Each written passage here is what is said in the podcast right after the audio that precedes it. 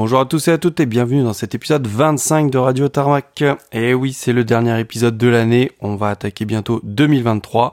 Salut les gars. Allez, salut Paul, salut Jeff. Ouais, salut Paul, salut Anto. Allez, on commence ce mois de décembre qui est très très chargé à la fois en mouvement, en news. On a eu beaucoup de choses. On sait que les fêtes sont passées, j'espère que vous avez pu profiter, que vous avez eu des cadeaux aéronautiques ou de photos, et on vous souhaite bien sûr la bonne année. Et oui, bien sûr Paul, bonne année à tous. Et donc du coup, si vous trouvez un petit moment pour nous écouter en janvier, ben, on a décidé ce mois-ci de vous parler en dossier d'une destination spotting qu'on aime bien. Et oui, Anto, c'est cette destination, c'est Tenerife. Mais avant, on vous fera toutes les rubriques habituelles avec les news, les nouvelles livrées et les visiteurs exceptionnels. Allez, on vous rappelle que si vous souhaitez voir les photos en lien avec l'épisode, eh bien, ça se passe toujours sur Instagram, at Radio Tarmac ou sur Facebook. Et si vous souhaitez nous envoyer un email, l'adresse c'est radiotarmac at gmail.com. Allez, c'est parti pour une heure de spotting.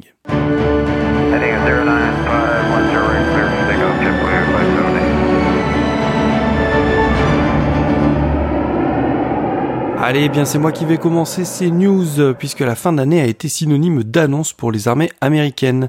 Deux projets ont été confirmés, il s'agit du B-21 Raider et du V-280 Valor. Alors commençons par l'hélicoptère destiné à l'US Army puisque dans le cadre de l'initiative Future Vertical Lift, le Pentagone avait lancé deux appels d'offres. Le premier devrait renouveler les hélicoptères d'attaque et de manœuvre de l'US Army, et on sait que ça se jouera entre le Bell 360 Invictus et le Raider X de Sikorsky. Les prototypes des deux appareils feront l'objet d'une évaluation en 2023, l'objectif étant de boucler la procédure d'ici 2028. Le vainqueur permettra de remplacer les OH-58 Kiowa, qui ont déjà été retirés du service, ainsi qu'une partie des AH 64 Apache. Quant au second appel d'offres, il vise à remplacer les UH-60 Blackhawk, et c'est bien celui-là qui nous intéresse, puisque cet appel d'offres opposait le SB1 Defiant et le V280 Valor.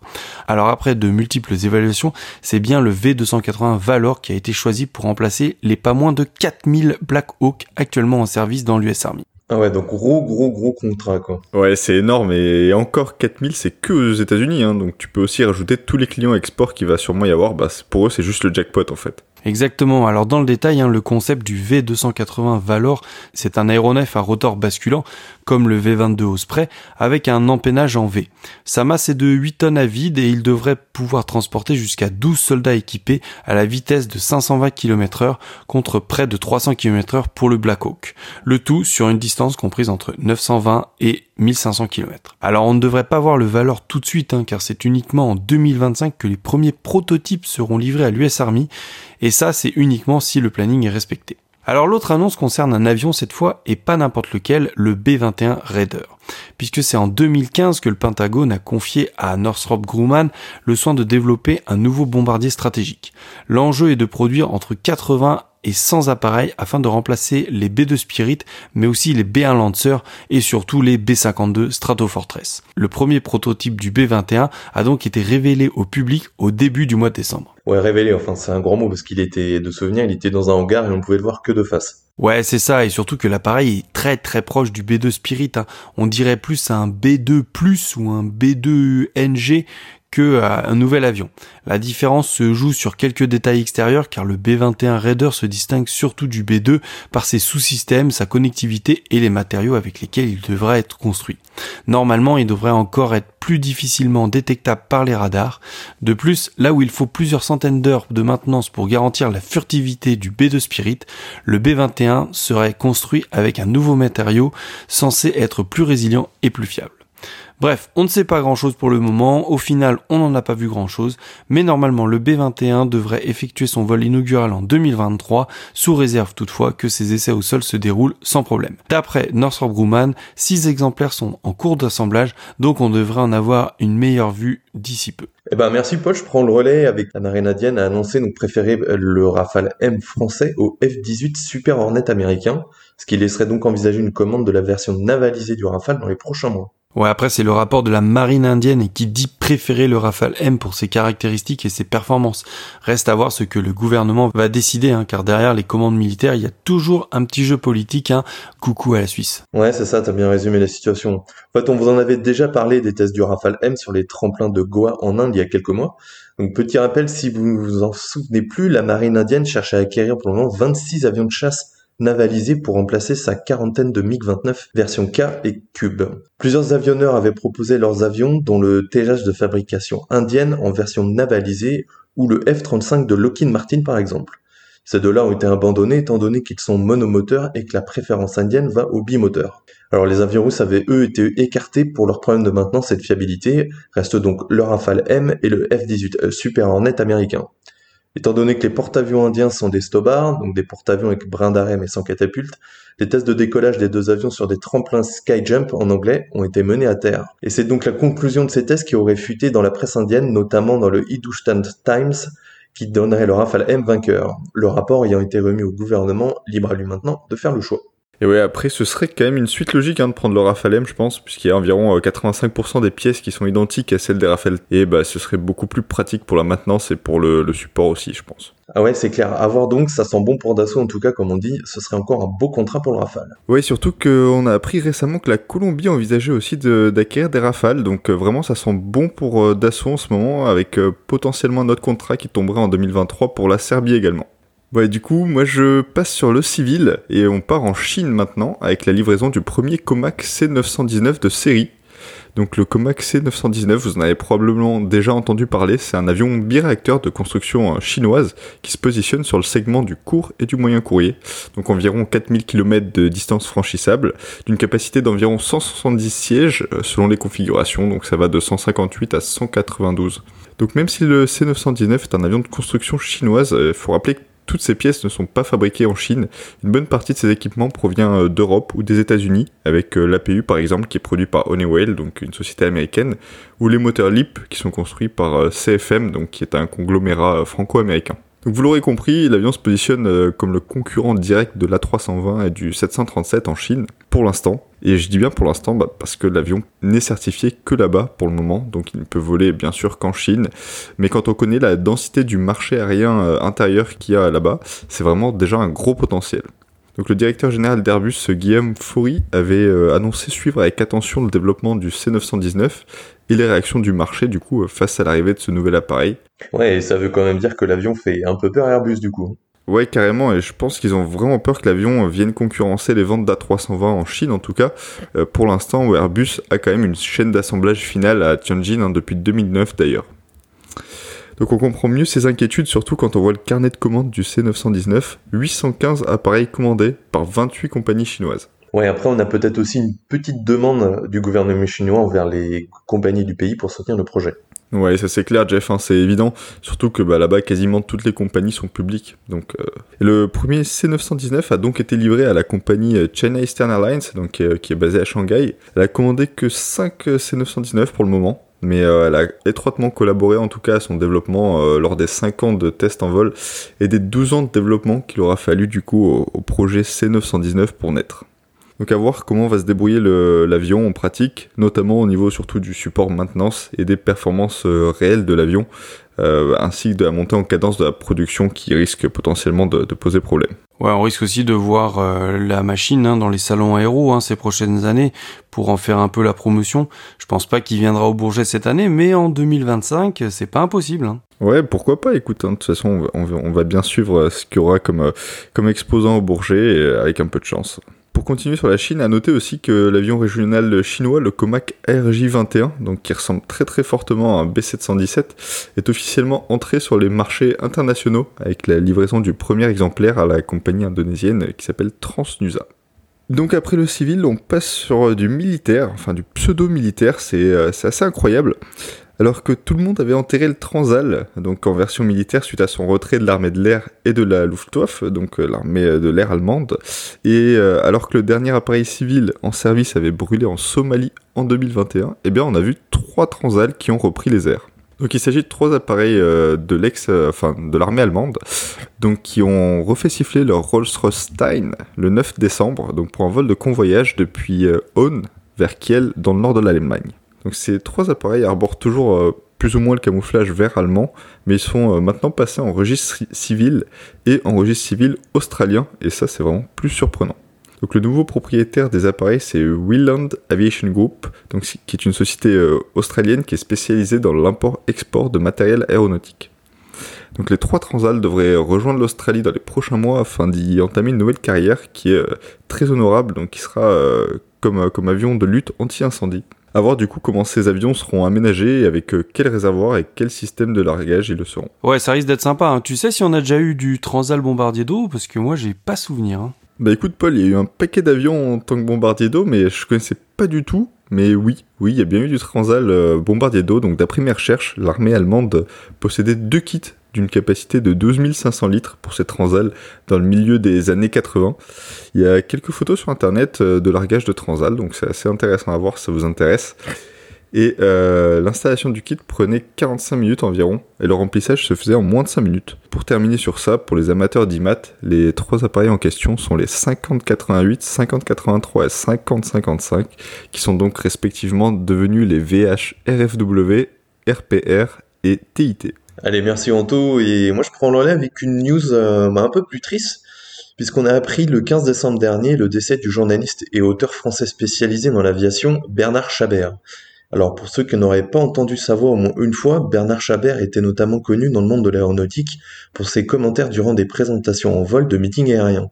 On le retrouvait donc tous les ans notamment sur les meetings de la Ferté-Alais, de Duxford, à Mulin-Villaroche, Rennes et bien sûr le Bourget.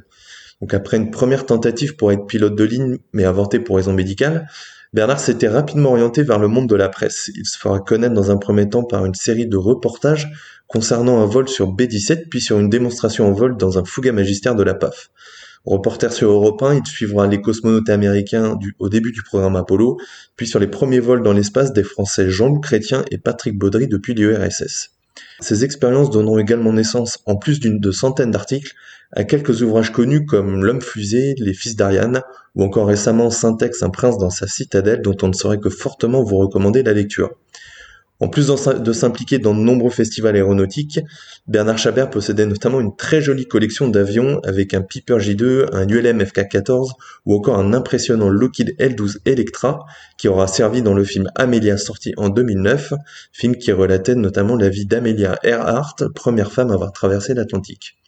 Donc reste à savoir maintenant qui prendra le relais de monsieur Bernard Chabert.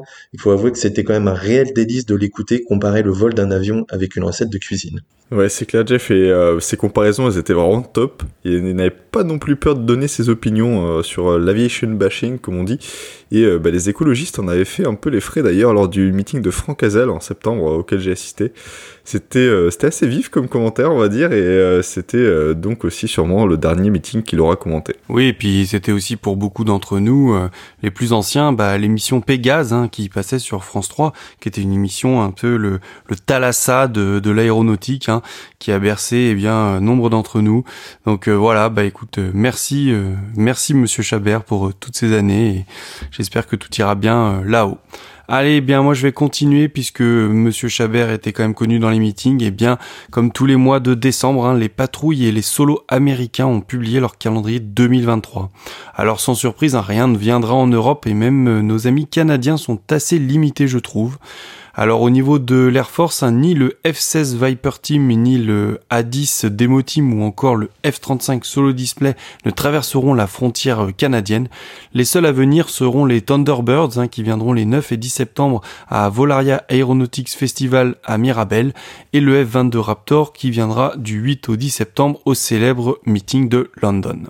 Au niveau des Marines et de la Navy, c'est encore plus triste hein, puisque uniquement les Blue Angels se rendront au Canadian International Air Show de Toronto du 2 au 4 septembre. Ouais, d'ailleurs, Jeff connaît un super coin de spotting hein, pour le, meeting de Toronto, pas vrai, Jeff? Ouais, c'est ça. En fait, c'est la petite plage de Allen's Point qui est aussi la plage naturiste de la ville. Donc, attention, petit coup de soleil sur les parties sensibles. Ouais, pour finir avec le Canada, le programme des Snowbirds ainsi que du CF-18 Solo Display sont aussi sortis. Pas grand chose à dire, à part qu'il a été confirmé que malheureusement il n'y aurait pas de déco spéciale pour le solo display. Il restera dans le gris standard, la raison annoncée, la machine doit rester opérationnelle en cas de mission réelle. Ouais, c'est ça Paul, en fait ça faisait depuis quelques années que les décos du F-18 étaient de plus en plus ternes et tournaient bah, sur des tons gris, donc euh, bien loin des schémas ultra flashy des années précédentes. Ouais, c'est vraiment dommage hein, parce que leur, euh, leur déco était vraiment terrible. Et d'ailleurs cette année ils proposeront deux types de démos, une classique et une tactique, avec des simulations de de, des missions opérées par les CF-18. On revient en France avec les dates de Air Legend qui se déroulent à Melun-Viraroche. Eh bien, le meeting de Warbird aura lieu les 9 et 10 septembre prochains et une des stars de l'édition 2023 a déjà été annoncée puisqu'un bombardier B-17 fera une présentation en vol. Pour finir, la FOSA, hein, la Fondation des œuvres sociales de l'air, en charge d'organiser les spotters day sur les meetings de l'armée de l'air, nous a envoyé les premières informations au sujet du meeting des 70 ans de la patrouille de France qui aura lieu les 20 et 21 mai prochains sur la base de Salon de Provence. Les journées spotters commenceront le jeudi pour accueillir les patrouilles invitées. Le lendemain, vous pourrez assister aux répétitions en plus de pouvoir profiter de la flight line. Le samedi et le dimanche, ce sera le meeting et bien sûr le lundi, vous pourrez assister à tous les départs de la base. Plusieurs forfaits seront proposés en fonction du nombre de jours que vous voulez, mais le plus intéressant sera sûrement le pack 5 jours qui est au prix de 150 euros, un tarif qui est vraiment compétitif et attractif je trouve. Ouais, c'est vrai que 150 euros pour 5 jours, c'est assez correct. Euh, ça devrait se remplir très très rapidement en tout cas, et bah, en tout cas j'ai hâte de regarder quel sera le programme et quelles patrouilles vont être là. Normalement, les inscriptions au Spotterdead devraient ouvrir le 24 février, donc ne ratez pas la date. Allez, merci les gars. Moi, je continue avec notre brique euh, début d'exploitation et on enchaîne tout de suite avec la nouveauté venant de Icelander. Donc en fait, on était déjà habitué au 767 de la compagnie euh, Icelander, donc, mais c'est le 8 décembre que cette dernière a effectué le tout premier vol opérationnel de son nouveau 767-300 tout cargo entre Reykjavik et Liège en Belgique. Donc jusqu'ici, Icelander opérait exclusivement un seul et même type d'appareil cargo, à savoir deux B757-200. L'appareil immatriculé TFISH sera suivi d'un second 767-300 durant le premier trimestre 2023.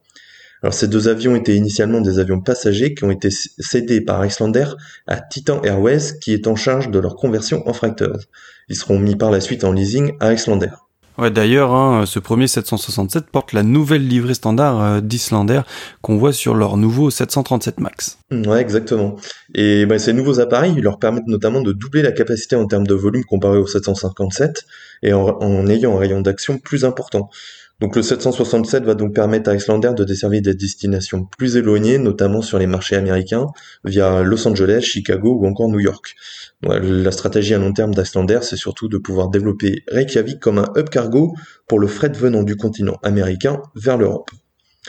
je continue avec la nouvelle venant de Air Greenland. Donc le 7 décembre, Air Greenland a pris livraison de son tout nouveau A330-800 L'appareil immatriculé OYGKN, baptisé Tukak, a été livré dans une configuration 305 passagers, donc 42 premium, et 263 en classe éco. Donc sera déployé dans un premier temps entre la base d'Air Greenland de Kangerlussuaq, excusez-moi pour la prononciation, et Copenhague au Danemark. La compagnie prévoit également des déploiements entre l'Amérique du Nord et l'Europe ultérieurement. La compagnie charter danoise R7 a reçu son premier 737-800. Immatriculé OYASD, celui-ci a été suivi d'un second appareil à la fin du mois de décembre. L'avion a été transféré depuis l'aéroport de Bergen-op-Zoom aux Pays-Bas où il était stocké vers Copenhague le 2 décembre.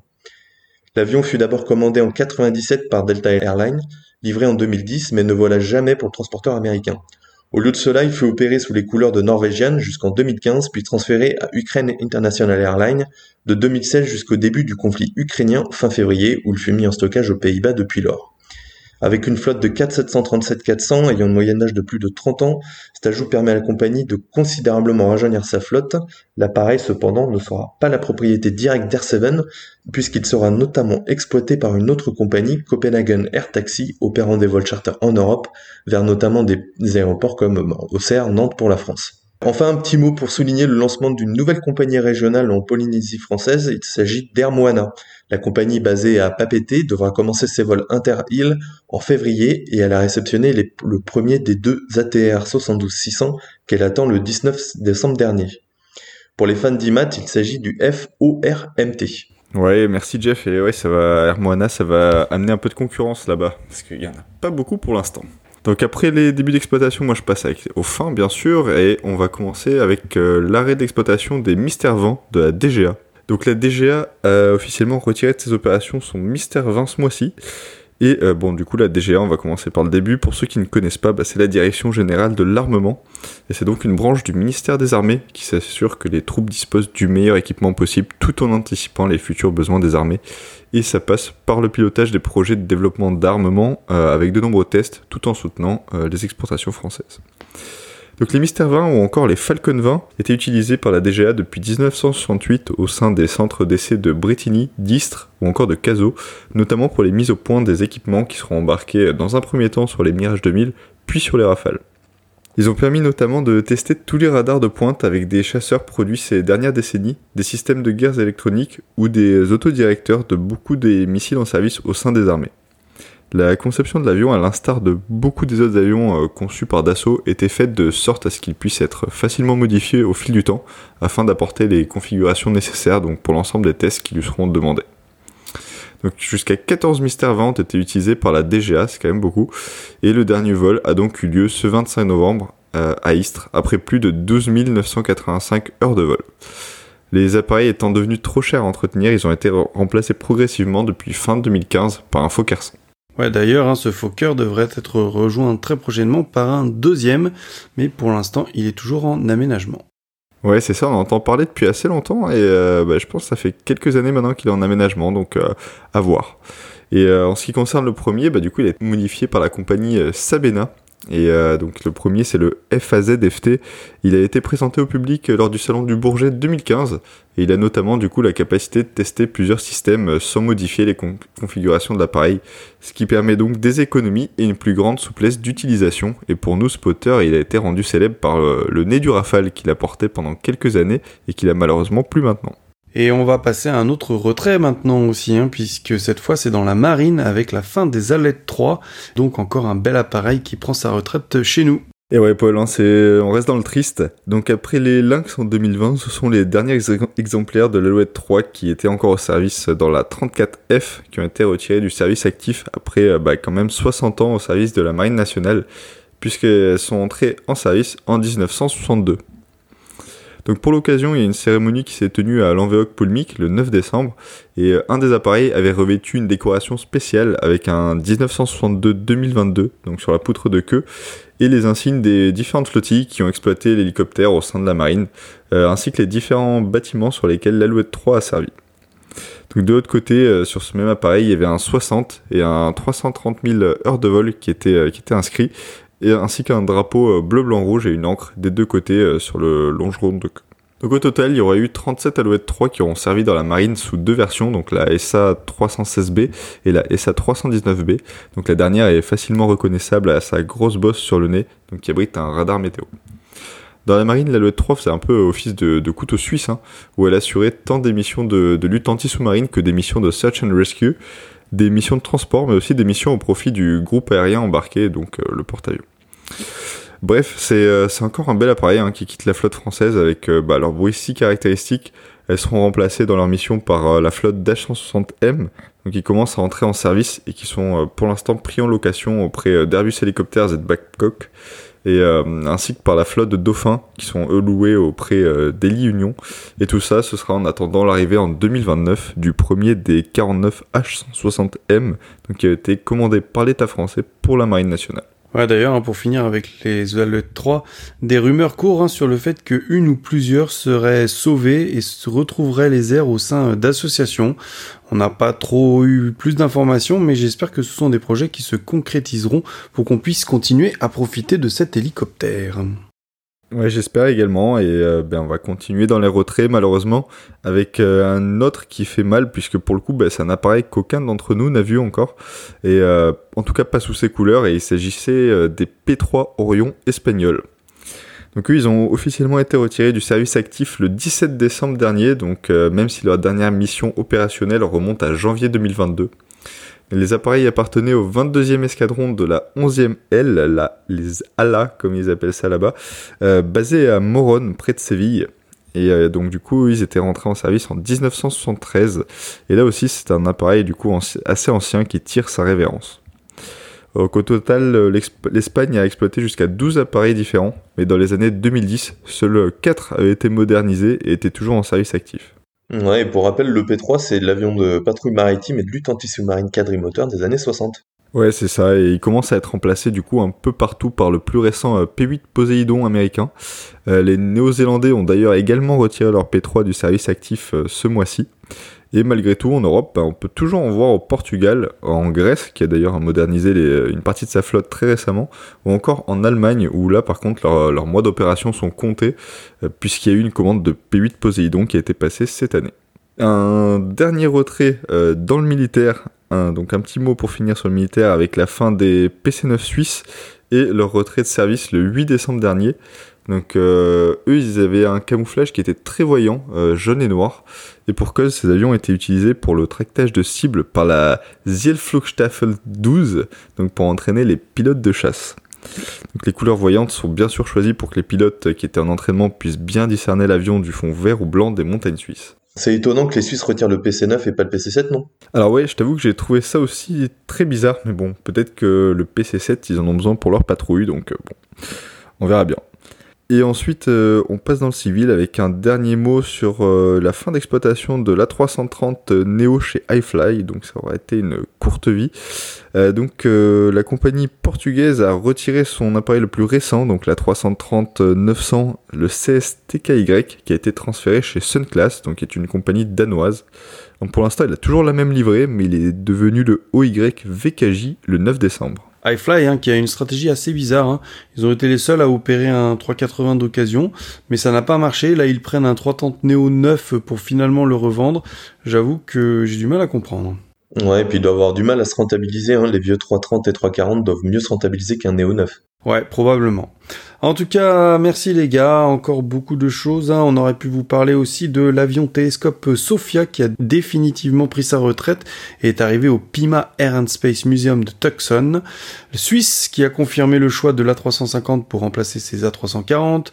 La Lettonie qui a reçu ses premiers Black Hawk et dans le même créneau la Croatie qui a reçu deux nouveaux Black Hawk de la part des États-Unis.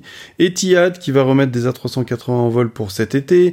La compagnie ouzbek Silkavia qui va acquérir 5 ATR-72, United Airlines qui a passé une commande record pour plus de 100 787 avec une option pour 100 supplémentaires et 100 737 MAX livrables entre 2024 et 2028. Le Supersonic Boom dont on vous avait déjà parlé, eh bien, il a retrouvé des moteurs, mais tout reste encore à faire, bien sûr. L'Autriche a reçu son premier AW169M. Et pour finir, le mois dernier, on vous avait parlé du dernier PC6 à être sorti d'usine. Eh bien, celui-ci s'est écrasé en mer au large de la Grèce lors de son covoyage vers l'Indonésie. Allez, on va passer tout de suite aux nouvelles livrées.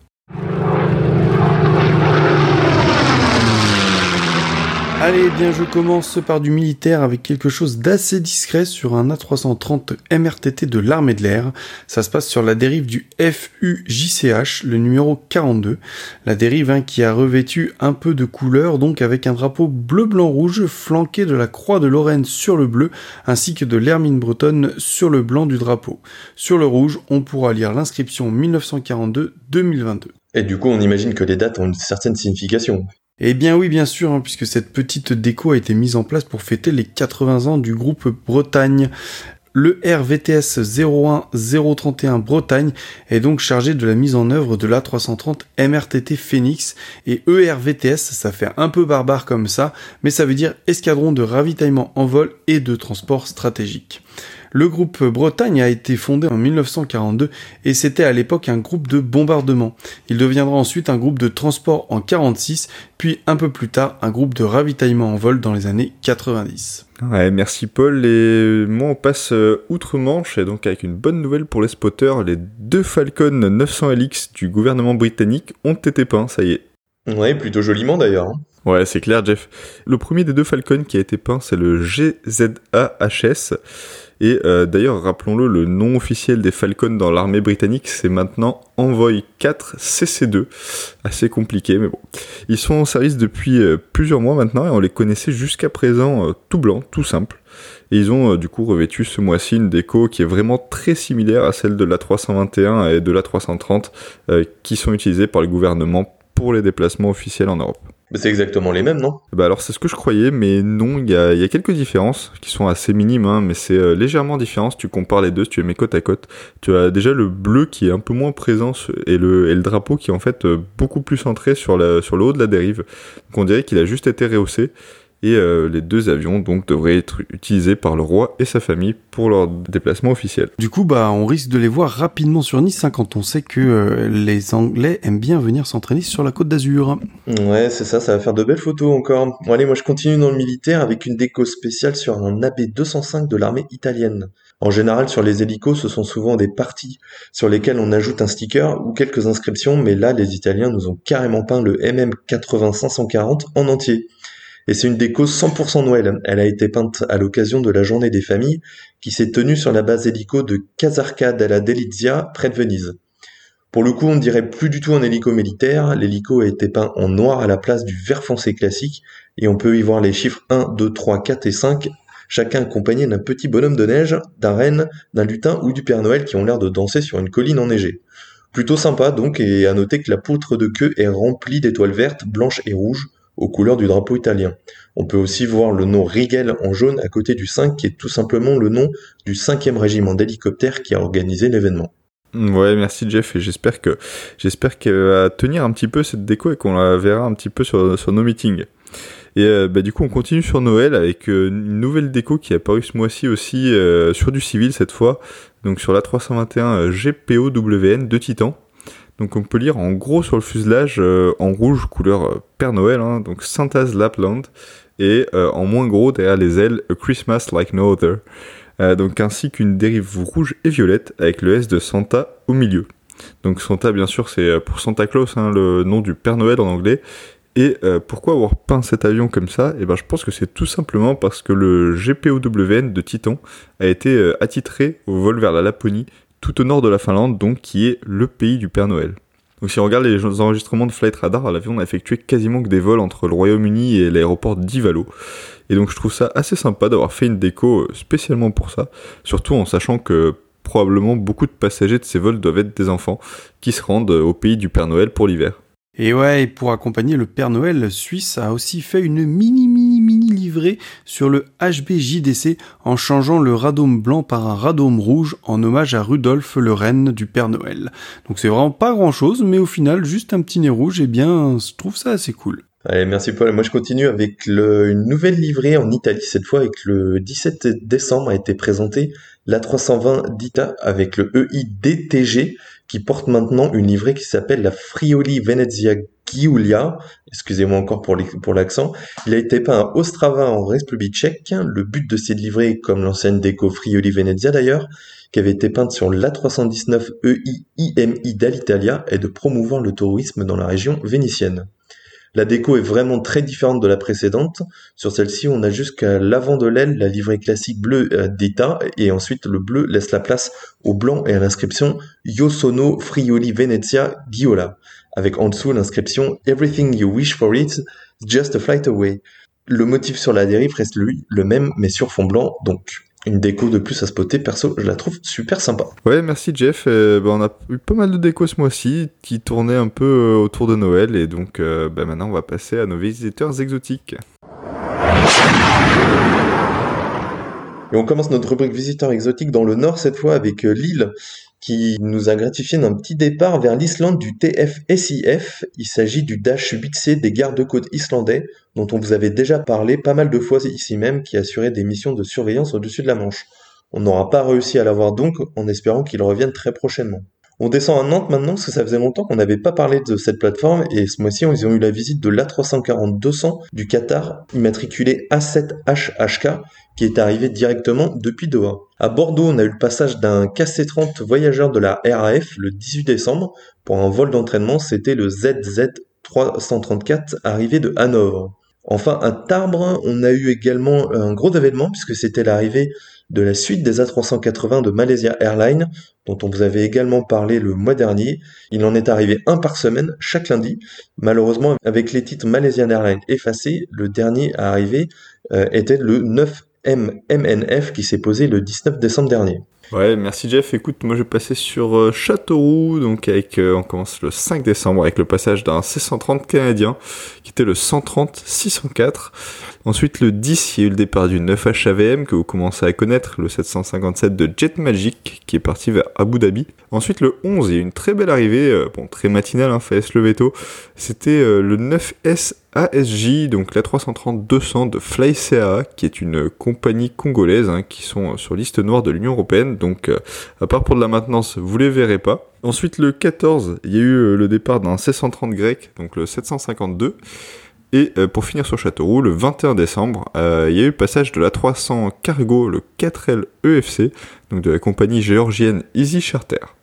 Donc euh, cet avion porte encore 80% de la livrée de son ancien opérateur, donc qui était Aero Union, et qui a depuis abandonné euh, les A300B4 comme le 4LEFC pour une flotte un peu plus moderne d'A300-600 et de 767-200 cargo. On part ensuite sur Toulouse avec euh, quelques petites choses sympas ce mois-ci, avec déjà le retour d'un A380 de Emirates, donc le 4 décembre, puis les vols d'entraînement du nouveau 330F de la CMA-CGM, donc le FHMRG, L'avion est donc passé en IMAT en Fox maintenant, puisque c'est l'ancien OCMA en fait, hein, qui est donc euh, maintenant exploité via l'AOC français de la CMA et non plus via celui d'Air Belgium. Donc l'avion a fait deux vols d'entraînement le 5 décembre et deux autres le lendemain. Euh, toujours dans le fret, mais cette fois-ci on passe sur du 747 puisque c'est le Helix VCM de Cargolux, donc euh, l'avion qui porte la livrée spéciale Cutaway en plus, qui est venu faire une rotation le 20 décembre sur Toulouse.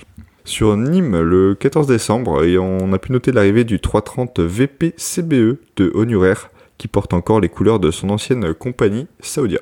Ensuite, euh, on passe sur Marseille avec le 10, un rare Casa C295 de la Force des Émirats Arabes Unis, euh, donc un Casa immatriculé 824 qui est arrivé de Lacané en Grèce. Le 12 décembre, il y a eu le passage d'un A330-300 d'Air Caraïbes. Le 13, ensuite, on a pu noter euh, l'arrivée depuis Oujda de l'Antonov 124 UR-ZYD, donc qui est le seul Antonov 124 de Maximus Air Cargo.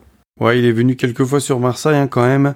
Il se fait de plus en plus fréquent hein, depuis que les Antonov 124 de Volga ne volent plus en Europe et depuis que ceux d'ADB bah, sont eux aussi moins disponibles. Ouais, c'est vrai que là il est venu euh, trois fois en un peu plus d'un an, c'est quand même, euh, quand même pas mal. Et pour continuer sur Marseille, donc on a pu noter aussi le 18 décembre le passage d'un A400M de la RAF, le ZM 404. Le 20 décembre, il y a eu le passage d'un Casa 295 MW, donc de l'armée de l'air tchèque, donc c'était l'IMAT 0482. Mais surtout, Surtout, le visiteur du mois, bah, c'est le passage d'un C2 de l'US Navy, le 162-167, et ça c'était le 23 décembre.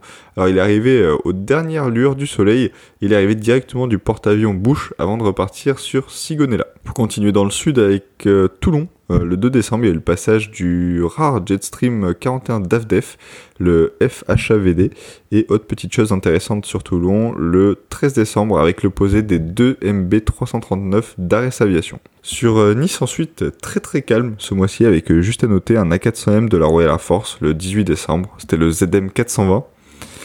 Et ensuite on franchise la Méditerranée, on passe sur Figari avec euh, le 2 décembre. On parle vraiment pas souvent de Figari d'ailleurs au passage. Euh, et c'était pour le l'OPAS d'un A350 1000, donc vraiment très rare là-bas. Et c'était le FWMIL, euh, W1000, donc c'est la 350 000 d'Airbus. En fait, l'avion a fait un vraiment un super tour du sud de la France. On aurait pu en parler euh, aussi ailleurs sur d'autres aéroports. Donc pour info, l'avion est parti de Toulouse et il est passé dans l'ordre par Marseille, Nice, Bastia, Figari, Ajaccio et enfin Perpignan avec euh, une ou deux approches sur chaque terrain avant de du coup euh, revenir se poser à Toulouse. C'est plutôt un beau tour et pour les pilotes ça a dû être sympa aussi. On passe ensuite avec à Avignon avec quelque chose d'assez rare un Casa 235 de la Guardia Civile espagnole, donc aux couleurs blanche et verte. C'était le T19B-22, donc qui est arrivé de la base de Torrejon, près de Madrid, et c'était le 2 décembre. Et pour finir pour moi sur Perpignan, euh, j'ai noté un C-130 de l'armée marocaine en tout début de mois, donc le 1er décembre, et c'était le CN AOP. Allez, merci. À moi, je vais prendre le relais. On va partir à Lyon, qui a aussi eu un gros mois, puisque le 4 décembre, ils ont eu le passage des radars roses à nouveau.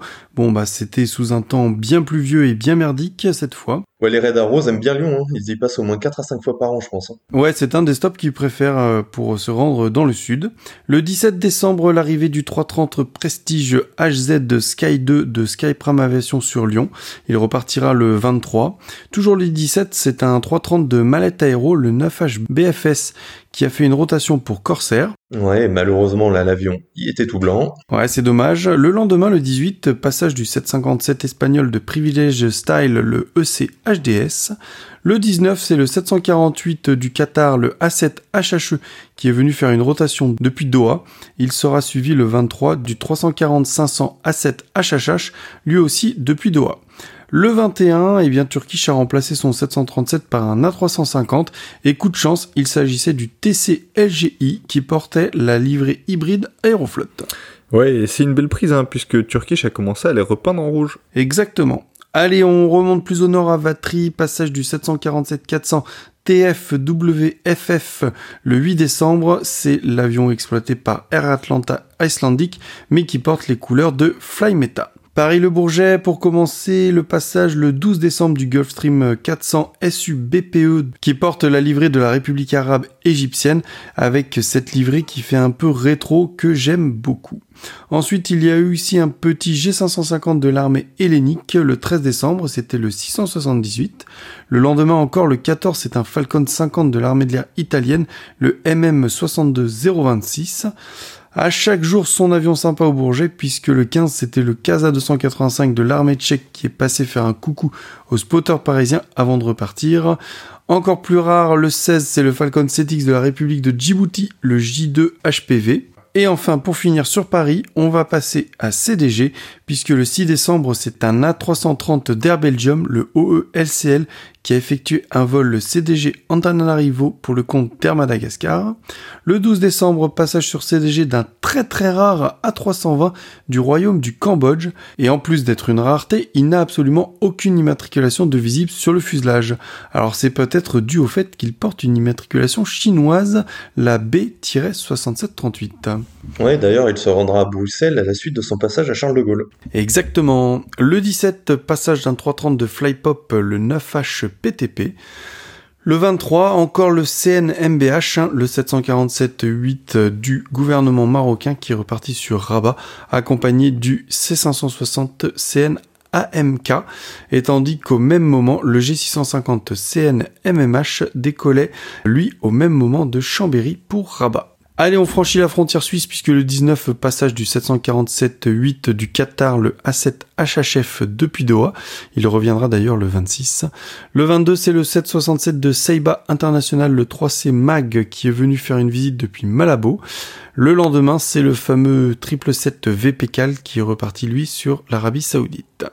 On passe en Belgique avec deux beaux visiteurs de l'US Air Force à Bruxelles, avec le 10 décembre le KC-10 87-0035, suivi le lendemain du KC-46 Pegasus 16-46-021. Le 12, c'est le magnifique A340-500 HSTYV du gouvernement thaïlandais qui est venu sur Bruxelles et le lendemain c'est le dernier C-130H destiné à la force du Niger qui a quitté la Belgique. Il s'agissait du 65-0985 qui deviendra une fois arrivé là-bas le 5U-MTU. Pour finir le 14, c'est le rare 747-8 du Sultanat de Brunei, le V8 BKH qui est arrivé sur Bruxelles. Oui, on a eu beaucoup d'avions asiatiques euh, ce mois de décembre car Bruxelles accueillait notamment le forum EU ASEAN. Exactement.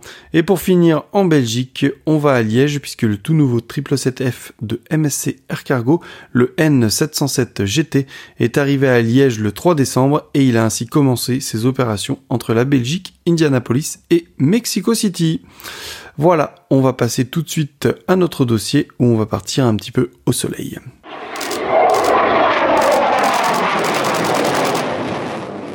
Allez, ce mois-ci, on va vous emmener donc un peu plus au sud et on a décidé de vous parler d'une destination qu'on aime bien autant pour le spotting que pour les vacances. Il s'agit de l'île de Tenerife dans l'archipel des Canaries. Alors pour resituer un peu les Canaries géographiquement, ce sont les îles situées au large des côtes marocaines.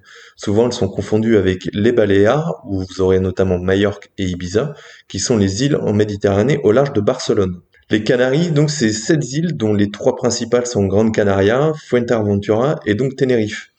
Chacun de ces trois îles possède des aéroports intéressants à spotter avec du trafic toute l'année. Pour ce numéro, on a donc décidé de se focaliser sur Tenerife, car déjà c'est l'île la plus grande des sept. L'île abrite euh, d'ailleurs le volcan Teide, qui pour l'anecdote est le plus haut sommet d'Espagne, avec 3718 mètres d'altitude.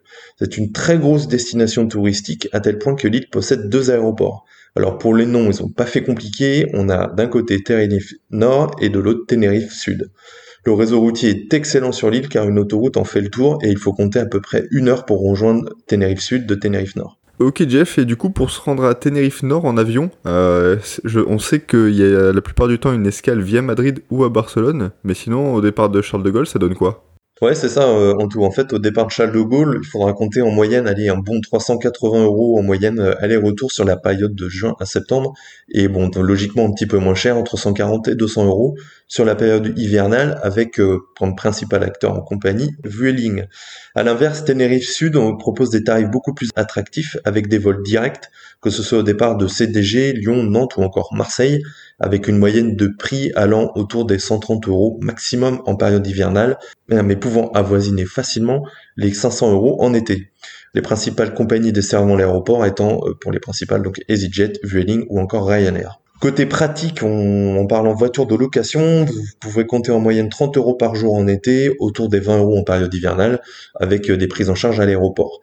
À titre d'exemple, pour vous faire une petite simulation, euh, un séjour d'une semaine pourrait vous coûter autour des 800 euros vol plus hôtel à Tenerife Nord et plus autour des 900 euros pour Tenerife Sud sur une période entre février et fin mai. Donc, euh, bah, Otto, je te laisse commencer du coup euh, pour Tenerife Sud. Ouais, bah écoute, carrément, Jeff, merci pour la présentation. Tenerife Sud a été inauguré le 6 novembre 1978 donc par la reine Sofia d'Espagne, donc qui est maintenant le nom officiel de l'aéroport. Il est situé sur la ville de Granadilla de Abona, donc c'est au sud-est de l'île. Et donc je vois la question arriver, hein, pourquoi avoir créé un second aéroport alors que l'île en comptait déjà Bah alors du coup, pourquoi avoir créé un second aéroport alors que l'île en comptait déjà un? Ouais, bah, du coup, euh, du coup, Jeff, c'est en fait que les politiques espagnoles ont décidé de développer un peu le sud de l'île, qui était bah, jusqu'alors délaissé, et aussi pour trouver un successeur à l'aéroport du nord de l'île, qui est lui euh, bah, situé dans une vallée entre deux montagnes, euh, qui est au climat océanique assez humide, et donc soumise à des conditions météo qui sont plus qu'aléatoires. Donc les, nuages bas, les nappes de brouillard et du coup les vents violents qu'il y a fréquemment là-bas ont entraîné souvent des, déroutements vers les îles voisines et principalement donc vers Gran Canaria. Et euh, donc c'est pour ça que ce nouvel aéroport a été créé également. Euh, donc Tenerife Sud, c'est aujourd'hui le second aéroport des Canaries en nombre de passagers, donc après Grande Canaria. Il a accueilli en 2019 11 euh, millions de passagers pour 70 000 mouvements environ, pour vous donner une idée. Donc le tout sur une seule piste, donc une 0725, donc de 3200 mètres par 45.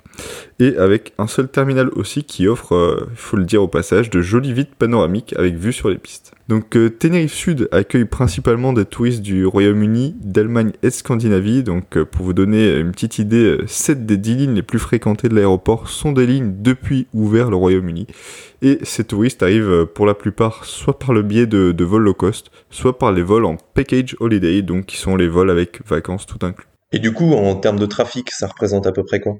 Alors, bah, pour le trafic sur Tenerife euh, Sud, c'est euh, une grande partie euh, qui est constituée par les habituels low cost, hein, donc Ryanair, EasyJet, Wizz, Volotea, t'as Eurowings, Norwegian, Play aussi, ou Air Europa qui vient, faut le dire aussi, de temps en temps en 787.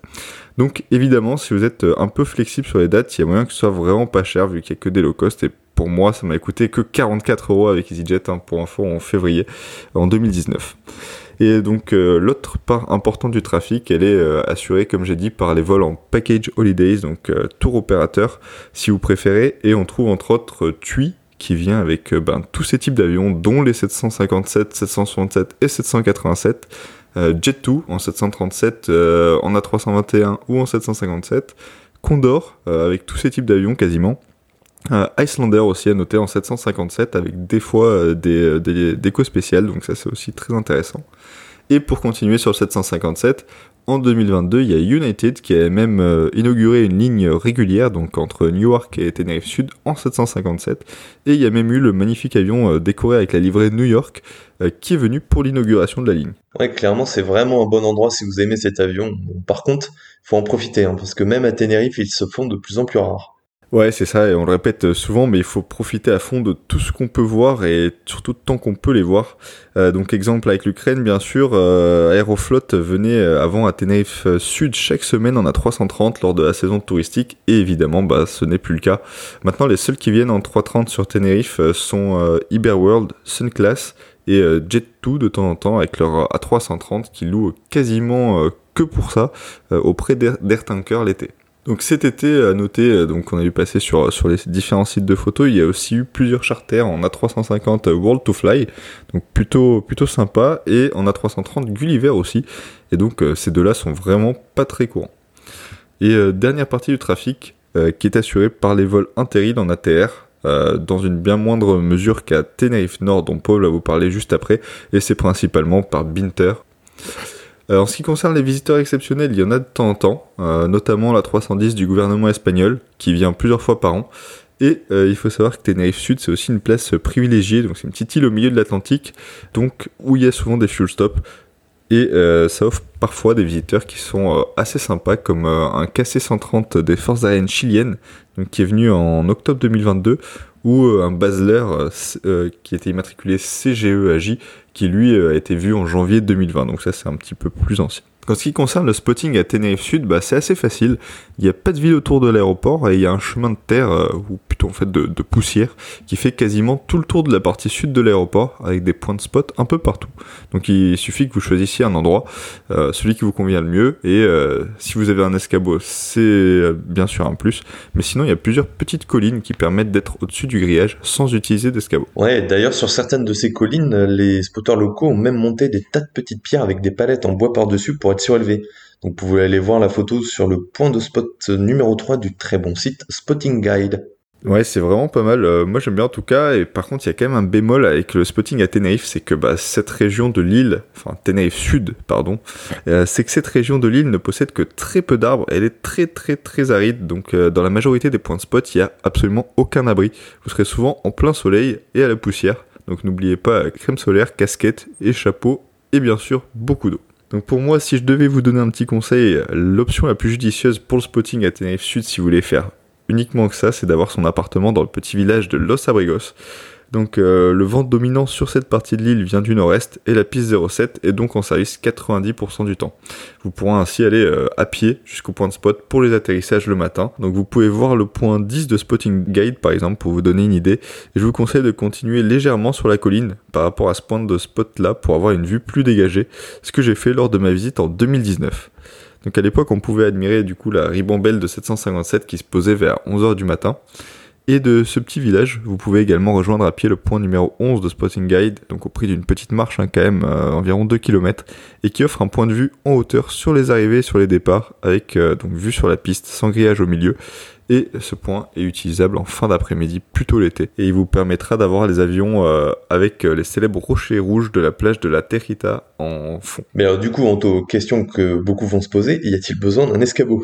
Bah non, du coup, comme tu l'as dit, euh, Jeff, il y a les, petites montagnes, et en plus, tu es en hauteur hein, pour les points de spot de l'après-midi, et donc il y a ces fameux tas de pierres aussi, hein, de quelques mètres de haut, qui vous aident à voir la piste un peu mieux.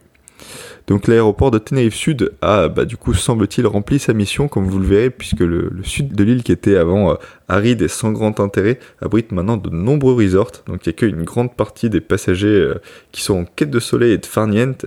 Et donc euh, l'ouverture de cet aéroport a aussi permis de sécuriser l'arrivée de ces touristes et de désengorger l'aéroport de Tenerife Nord. Exactement, et c'est moi qui vais vous parler de Tenerife Nord, puisque maintenant que vous avez laissé Madame à la piscine, vous avez envie d'aller visiter Tenerife Nord, qui n'a pas du tout le même trafic et qui est pourtant très intéressant aussi.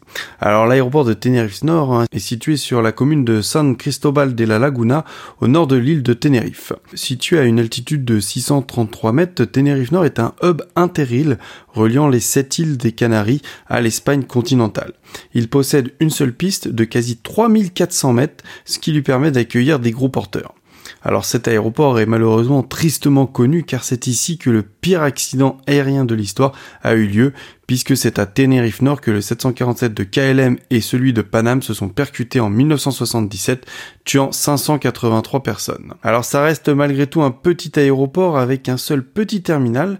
L'aéroport abrite aussi un bataillon d'hélicoptères de manœuvre de l'armée espagnole ainsi qu'un hangar de la Guardia Civile, mais on va y revenir un peu plus tard. Alors au niveau du trafic, on va pas se mentir, 60% du trafic c'est de l'ATR de Binter. Comme Tenerife Nord est un hub entre les îles, il y a une multitude de liaisons tous les jours. Pour donner un exemple, Tenerife Nord et Las Palmas sont reliés par Binter 7 fois par jour. Donc de l'ATR vert et blanc, vous allez beaucoup en voir. La concurrente de Binter, c'est Canary Fly, qui vole elle aussi sur ATR. Les liaisons sont moins nombreuses et leurs ATR sont beaucoup moins colorés car juste blancs avec des poids bleus sur la dérive. Au milieu des ATR, on trouve les compagnies classiques espagnoles qui sont Iberia, Air Europa et Vueling. Pour finir, Ryanair a aussi des liaisons sur Tenerife Nord en plus de celles sur Tenerife Sud, puisque les liaisons sur Tenerife Nord sont plutôt celles reliant l'Espagne et servent à concurrencer Iberia et Air Europa.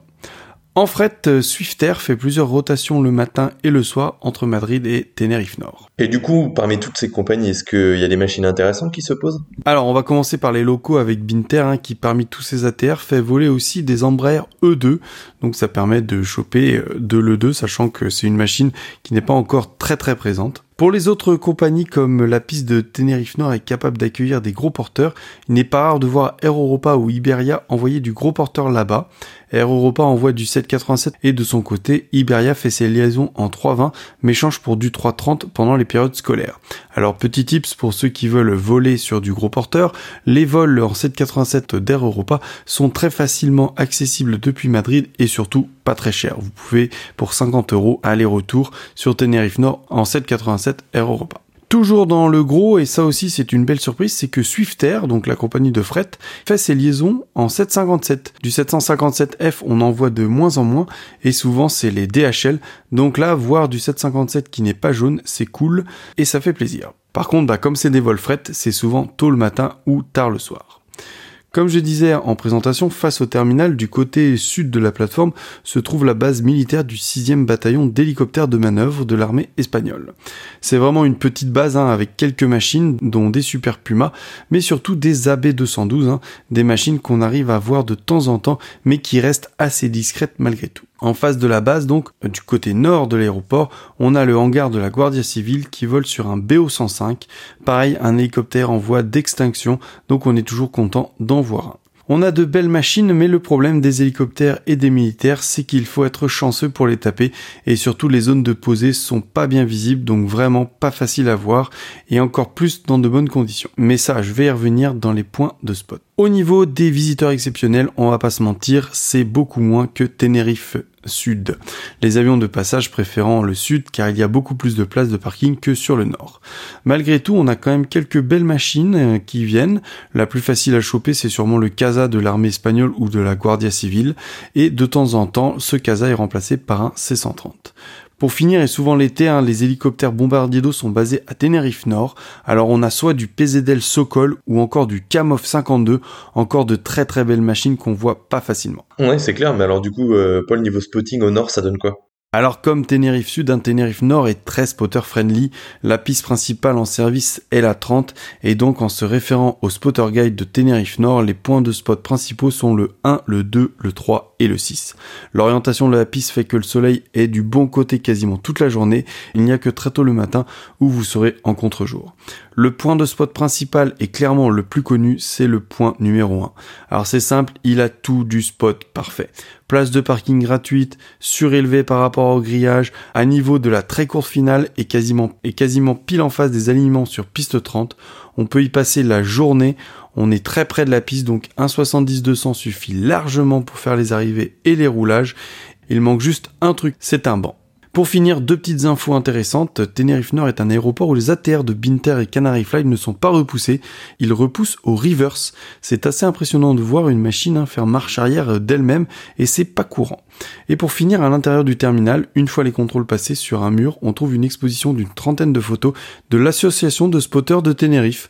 Alors la plupart des photos sont prises à Tenerife Nord et Tenerife Sud, mais on a aussi quelques autres aéroports. Je trouve que c'est une chouette initiative hein, qui conclut bien la présentation de cet aéroport qui est vraiment très spotter friendly. Ouais, merci Paul, merci pour euh, la présentation de Tenerife Nord. Et euh, une dernière petite chose à rajouter, c'est que clairement sur ces deux aéroports, si vous allez, si vous faites des photos, vous verrez que vous aurez deux arrière-plans qui n'ont strictement rien à voir. Donc euh, ça c'est vraiment intéressant, ça fait une diversité de photos qui est quand même assez sympa également.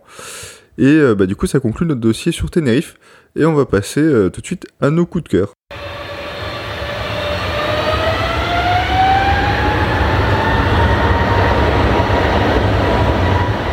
Allez, bien c'est moi qui vais commencer avec la disparition de 4 A340 de Turkish Airlines qui ont disparu en Iran. Alors en fait, euh, disparu c'est un bien grand mot, hein. mais le 23 décembre, hein, un jour où tout le monde était occupé à préparer les festivités de Noël, eh bien quatre anciens Airbus A340-300 de Turkish Airlines, qui étaient entreposés à Johannesburg en Afrique du Sud depuis 2019, ont été transportés à Téhéran, donc en Iran. Alors les quatre avions qui ont été retirés de la flotte de Turkish Airlines fin 2018, début 2019, avaient été stockés quelques mois à Istanbul avant d'être transportés à Johannesburg en avril 2019. Et tous les quatre ont été immatriculés au registre de Guernesey, vous savez, les immatriculations qui commencent en deux tirets, pour le compte d'une société de leasing basée à Hong Kong appelée Avro Global Limited. Déjà, vous commencez à voir que ça devient bien obscur. Eh bien, dans l'après-midi du 23 décembre, les quatre avions ont quitté Johannesburg presque en même temps avec des immatriculations du Burkina Faso, qui étaient le XT-AKA, XT-AKB, AKK et ALM. Alors, les quatre avions impliqués avaient un plan de vol original vers l'Ouzbékistan. Mais bizarrement, une fois dans l'espace aérien iranien, les avions, les quatre à la suite, se sont déroutés vers Téhéran où ils ont atterri. Les numéros de vol utilisés pour ce vol étaient des codes compagnie commençant par MAN, alors que ces codes n'existent pas. Mais quand on voit la destination finale de l'avion qui est maintenant connue, hein, puisque c'est Téhéran, on peut penser que c'était un petit clin d'œil au nouveau propriétaire des avions qui serait donc Mahan Air, qui exploite déjà des 340. Alors ainsi, malgré les sanctions contre l'Iran, il semble qu'une transaction clandestine ait eu lieu et que ces quatre anciens 340 turcs resteront donc à Téhéran pour le reste de leur vie opérationnelle et voleront pour Mahaner. Donc affaire à suivre. Ouais, euh, il pourrait aussi euh, être utilisé comme donneur de pièces, hein, peut-être, ça c'est aussi une autre possibilité. Mais euh, c'est clair que moi, quand j'ai vu ça, j'ai cru un peu à un scénario de film. En fait, c'est carrément improbable et c'est quand même fou qu'on puisse faire ça euh, en 2022 avec des avions, un faux plan de vol, euh, des transactions euh, obscures comme ça. Et bon, bref, on verra ce que ça donne, on verra ce que ça donne dans les prochains mois et si ces avions revolent un jour. Et pour moi, bah, je vais continuer sur quelque chose d'aussi incroyable, on va dire. C'est le, le, premier démantèlement d'un 747-8 qui s'est passé mi-décembre aux États-Unis. Donc 747-8, euh, hein, vous connaissez, c'est le dernier né de Boeing. Et euh, ce qui est encore plus incroyable, c'est que cet avion a été scrappé, euh, comme on dit, en n'ayant que 30 heures de vol au compteur. Ouais, dis donc, c'est vraiment pas beaucoup. Alors non, bah, comme tu dis, c'est vraiment pas beaucoup. L'avion a été construit en 2012 et était destiné à être aménagé en avion VIP pour le prince d'Arabie Saoudite, donc le prince Sultan Abdul Aziz. Et donc c'était le N458 BJ qui avait été convoyé jusqu'à Bâle en Suisse, mais il n'a finalement jamais été livré à son client final, euh, puisqu'il est décédé quelques mois avant la livraison de l'avion. Donc il aura, euh, l'appareil n'aura jamais porté l'immatriculation HZ HMS 1, donc qui lui avait été euh, réservé sur le registre saoudien. Et bah, du coup la destruction de cet appareil quasi neuf sonne un peu comme, bah, comme un immense gâchis, tout simplement. Euh, une agence spécialisée dans la vente de ce type d'avion avait euh, pourtant essayé de, de vendre l'appareil, hein, donc du coup pendant longtemps, même avec un prix affiché de seulement 95 millions de dollars, donc soit environ euh, un quart du prix de, l'avion neuf au prix catalogue. Personne n'en a voulu, bah, puisque c'était un avion euh, qui était sans aménagement cabine. Et donc après euh, quasiment 9 ans passés à Bâle, donc sur le tarmac, le 15 avril 2022, l'avion est reparti vers les États-Unis, à Marana, donc dans le désert californien, où il aura donc patienté encore 6 mois de plus avant d'être détruit, et après qu'on l'ait bien sûr vidé de tout ce qui pouvait avoir une quelconque valeur marchande. Donc pour euh, la petite histoire, il y a actuellement 9 autres 747-8 BBJ qui sont en service et qui ont euh, eux donc connu un destin un peu meilleur que le N458 BJ. Ouais, t'as l'air un peu triste quand tu dis ça. Bah oui, clairement, hein, Paul, de, de, voir un avion euh, être détruit, c'est toujours difficile, mais en plus, quand il est neuf comme ça, bah, t'as encore plus euh, le sentiment de gâchis, aussi bien d'argent que, que, de ressources. Donc, sans parler de la pollution qui a été engendrée bah, par les deux vols transatlantiques euh, et les années de maintenance faites pour rien, puisque l'avion était quand même maintenu en deep storage, donc entretenu un minimum. Mais bon, c'est comme ça. Allez, moi je vais finir cette rubrique coup de cœur, euh, parce que ce mois-ci je voulais évoquer quelque chose d'un peu plus particulier avec le vol aux États-Unis des F-104 Starfighters de la société du même nom, à savoir Starfighters Aerospace. Alors Starfighters Kesako, en fait, il s'agit d'une société basée au Centre spatial Kennedy qui opère les derniers F-104 pour le compte de clients particuliers pour des missions donc diverses et variées telles que des tests de gravité, des recherches et des relevés sur des vols supersoniques ou hypersoniques, des lancers de microsatellites, des tests physiologiques ou encore des tests d'avionique. Alors toutes ces missions sont réalisables parce que justement les F-104 permettent la mise en place de vols en haute altitude, haute vitesse avec des facteurs de charge importants et donc de simuler des environnements de vol proche des vols spatiaux, avec notamment des vols de 60 à 90 secondes en gravité. Parfait donc pour des entraînements de pilotes. Et récemment, donc, c'est Starfactors qui a créé un partenariat avec l'équivalent du CNRS italien, donc le Consiglio Nazionale del Ricerche, encore une fois, excusez-moi pour l'accent, euh, afin d'effectuer une série de vols de tests pour évaluer un nouveau type de lance-roquette. La finalité de ces lance-roquettes étant de pouvoir procéder au lancement dans les très courts de microsatellites en orbite basse de la Terre, soit une altitude de 2000 km ou moins, pour le compte justement du ministère italien de la Défense. Un premier vol a été mis en place fin novembre depuis Cap Canaveral et a permis donc le lancement avec succès d'une première phase de test pour des prototypes de capteurs destinés aux 10 lance-roquettes. Donc à voir donc ce qu'il lancerait en termes de, spotting pur, mais j'ai trouvé l'idée plutôt sympa, notamment pour y faire un trip pour voir ce que ce type d'appareil euh, en termes de décollage pourrait donner, surtout que les F-104 sont réputés pour avoir un très joli son au décollage. Bah écoute, euh, ouais Jeff, euh, c'est vrai qu'on en voit plus beaucoup des, des Starfighters, hein, surtout en Europe. Hein. On espère que bien sûr que le Starfighter norvégien revolera bientôt et qu'ils auront réglé leur problème de, de siège éjectable. Apparemment, ils ont réglé leur problème de moteur, c'est déjà pas mal ça conclut euh, donc aussi notre épisode 25 et donc euh, nous, il nous reste encore à vous souhaiter euh, une bonne année 2023 à tous et ben, on vous dit au mois prochain. Allez au mois prochain et puis on vous souhaite surtout surtout plein plein plein de bonnes photos et de très bons projets spotting pour l'année prochaine. Exactement, on vous souhaite une bonne année 2023 avec plein de spotting. L'épisode de janvier devrait être assez sympa d'ailleurs, avec une interview dont on a mis presque un an à obtenir les autorisations. Et donc on vous souhaite, eh bien encore une fois, une bonne année, plein de photos, plein de spotting, et on se revoit dans un mois.